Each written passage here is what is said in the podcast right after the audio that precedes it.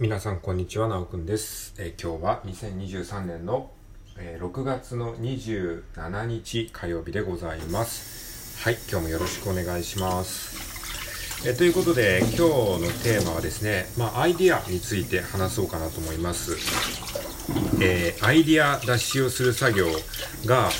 えー僕は好きなんだなっていうことに気づいたっていう話をね、えーしていきたいと思います。まあ、ちょっと雑談がてらね、あの、つらつらと話すので、特になんかこう、え結論があるとかそういう話じゃないかもしれないですけども、まあ、結論、うん、ないというか、まあ、あえてね、今回の話で言いたいことは、さっき言ったように、あ僕ってアイデア出しの作業が好きなんだっていうことに、まあ、気づいたっていう話なんですね。だから、なんですかね、例えばね、まあ、なんでこう思ったかっていうと、僕はあの、アメブロで4コマ漫画をですね、書いたりしてるんですけれども、で、その4コマ漫画を描くのは最初はね、楽しくて始めたんですよ。あ、なんか漫画描きたいなって思った時に、まあ、長編の漫画をいきなり描くのはしんどいので、まず4コマ漫画を描こうって思ったんですよ。でそれはね、手塚治虫さんのね、漫画の描き方っていう本があって、そこに、あの、長編漫画を描きたいんだったら、まず4 ,4 コマを描きなさい、みたいなことが書いてあって、4コマが描ければ、えーそれをどんどんどんどん伸ばしていけば長編漫画になるよ、みたいな。だから漫画の基礎は4コマである、みたいなことが書いてあって、それを、あのーえー信じてですね、4コマ漫画をまあずっと書いてるわけなんですけれども、まあね、その4コマ漫画をね、書くのは、まあ楽だ、楽は楽なんですよ。だって4コマ書けばいいだけですからね。でもね、その毎日書いてるとだんだんだんだんしんどくなってくるんですよ。これはまあ何にでも言えるかもしれないですけど、なんか4コマを書くことが義務になってしまって、うわ、しんどってなってしまって、なんか本当になんか書けなくなっちゃう時期があって、で、その時に、なんか一回その4コマ漫画を書くっていうことを、から離れて、なんかアイディアを考えたんですよ。まあ、もうスケッチブックみたいな、なんか本当に落書き帳みたいな、なんかそういう、あの、何の制限もない紙に、なんかこうなったらどうだろう。例えばなんかテーマ、えー、なんだろうな、あの、テストっていうテーマで、お題ですね、お題ですよ。テストというお題で、なんか4コマ漫画を書くとしたら、で、それ4コマ漫画をいきなり書くんじゃなくて、こういうことがあったら面白いよなとか、テストでのなんか間違え方あるあるとか、あ、こういうテストがあったら面白いな。テストって言っても紙のテストじゃなくて、なんか、あの、ありえないことをテストするっていう、そういうテストっていう切り口っても面白いよな。例えば、うん、紙に書くテストじゃなくて、えー、なんか、えー何に書いたら面白いだろうとか、えー まあそうやって今考えてるだけでも結構なんかアイディア湧いてきそうでしょ？テストっていうお題でなんか4コマ漫画を書くって言って、で、いきなり4コマ漫画を書けって言われたらちょっとしんどいって思うけど、そのテストっていうお題の中で何かこう面白いことが起こるとしたら何だろうっていう感じで考えると結構なんかアイディア湧いてくるじゃないですか。うん。だからなんか普通だったら学校のテストじゃないですか。学校のテストじゃなくて、じゃあ何かにテストがあったら面白いよな。学校のテストじゃなくて、例えば、まあ会社とかでももしかしたら会社で中間テスト、期末テストがあったらどうだろう。もしそういう会社があったらどうなるだろうかとか。テストって普通は入学試験とか、そのなんか入社試験とかそういうなんか入社みたいなところでテストがあるのはよくあるけど、入学とかもそうだけど、その入る時にテストがあるのは、あるのはよくあるけど、例えばその学校だったら中間試験、期末試験があるけど、なんで会社の中では、まあいわゆる中間試験や期末試験みたいなものがないんだろうとか考えて、じゃあ会社にそういうのがあったらどうだろうか。とか、まあそれ自体あんまり面白いアイデアじゃないけども、まあそれをもっとなんかこう突き詰めていくと、なんか会社で中間試験が本当にあったらどんな感じになるだろうなとか、えー考えたりとかね、会社員がね、単語帳とかペラペラめくってたら面白いですよね。とか、えーそういう感じに考えてみたりとか、うん。まあそういう風にね、こうアイデアを考えてる瞬間って楽しいじゃないですか。なんか4コマ漫画を描けっていきなり言われて、それで4コマ漫画の紙の前でうんうんとうなってるのはしんどいじゃないですか。なんかすごい、なんか思いつかないっていう感じになるけど、なんか自由に考えていいよって言って、そうやって自由になんか一つのお題を与えられて考えてる、その瞬間めっちゃ楽しいなってことに気づいたんですよ。で、これはなんかね、すごい、あのー気づきで、で、結局その4コマ漫画っていうのも、そういうのをいろいろと妄想していって、あ、これめっちゃおもろいってなんか自分の中でこうなる瞬間があるんですよ。そうやってアイディアを考えてると、これ、これはなんかめちゃくちゃ面白いこと思いついたら、これなんかぜひ伝えたいってなるんですよね。で、そのぜひ伝えたい、これめっちゃおもろいっていうものを、なんとか4コマにまとめられないかなって思って必死になってそれを4コマにまとめて考えて、それを4コマ漫画に、えー、アウトプットして、それを発表すると、なんか自分的にはめちゃくちゃ満足いったものができるんですよ。なんか熱量が全然違うじゃないですか。その、初めから何にも思い浮かばないように、いきなり4コマ漫画の紙に、なんか無理やり4コマ漫画を書くっていうテンションで書くものと、さっき言ったように、その4コマ漫画を書く云々とか一旦忘れて、とりあえずその一つのお題に対していろんなことを、あの、好き勝手妄想していって、それで一つの何かアイディアみたいなのができた時に、これはぜひなんか伝えたいってなって4コマ漫画に伝えるのと、圧倒的に後者の方が、なんか楽しそうじゃないですか。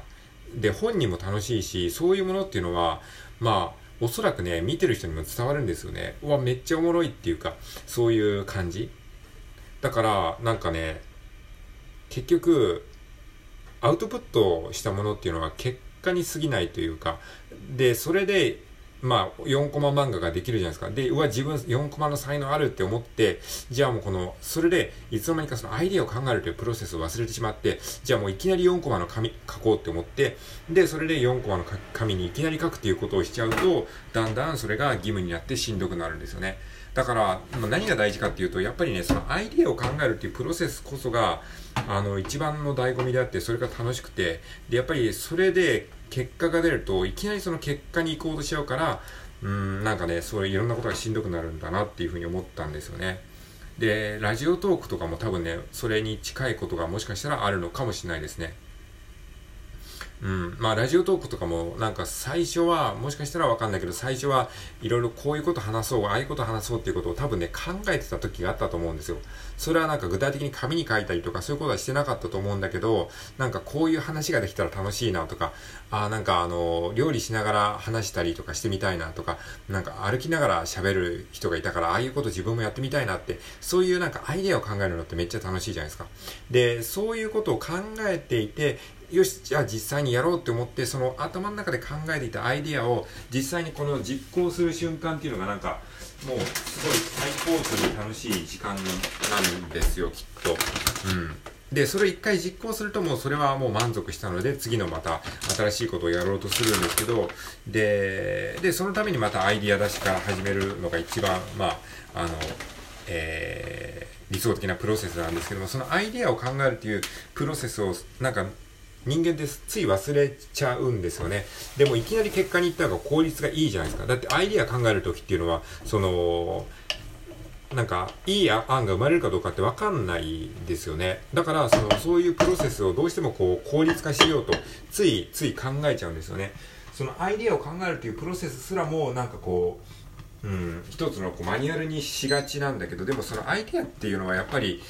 マニュアル化なかなかできないんですよね。もちろんそのなんかいろんな手法はありますよ。そのマインドマップを書いてみようとかですね、KJ 法とかね、えー、ブレインストーミングとかね。まあ僕はそれこそアイディア出しに関するテクニックもいろいろ学んできましたので、まあそれなりにその、えー、マニュアル的なものは知ってますけど、でもね、まあもちろんそれであのアイディアが生まれやすくなるということはあるとは思うんですけど、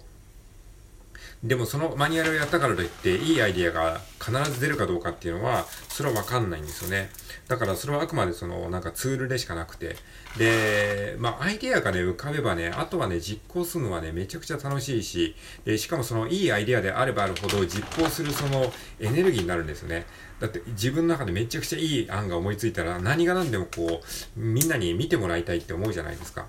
で、その見てもらいたいって思うというその原動力こそがやっぱりあの、大事であって、で、それがないとやっぱり結局惰性になっちゃうんですよね。惰性でラジオトークを更新しなきゃなんない。惰性で4コマ漫画を描かなきゃいけない。とかってなってしまうと、本当にそれはもう苦痛でしかないんですよ。だって好きで始めたことなのになんでそれが苦痛になるのっていう話じゃないですか。ね。だから、もし、その、何かを続けることがしんどくなったりとかしたら、あの、一回それをやめて、なんかアイディアを考えるっていうところに、あの、行ってみるのもいいかもしれない。まあ、アイディアを考えるっていうのもまた違うんですよね。なんていうか、もうただただ、もうこういうことしたら面白いんじゃないかなっていうことを妄想するっていうイメージですかね。まあよく言いますけど、その文化祭の準備が楽しいっていうじゃないですか。文化祭を準備してる時は楽しい。だから文化祭の準備をしながら、あ、こういう風にしたら面白いんじゃないかな。あ、こうしたらもっと面白いんじゃないかなっていう、その考えてる作業っていうのが多分ね、あのー、人は楽しいんだろうなって思うんですよね。なのでそれをこう、意識的にやることがすごく大事で、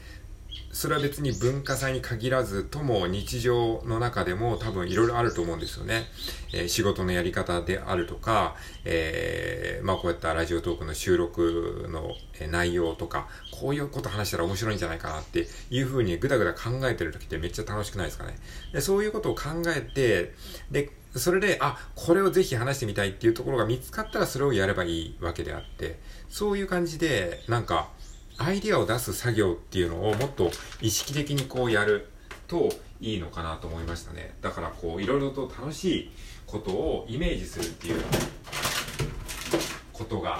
えー、大事かなというふうに思ったわけでございます。はい。ということなので、まあなんかね、最近そうやってね、こうアイディアをなんかいろいろ考えるのが楽しくて、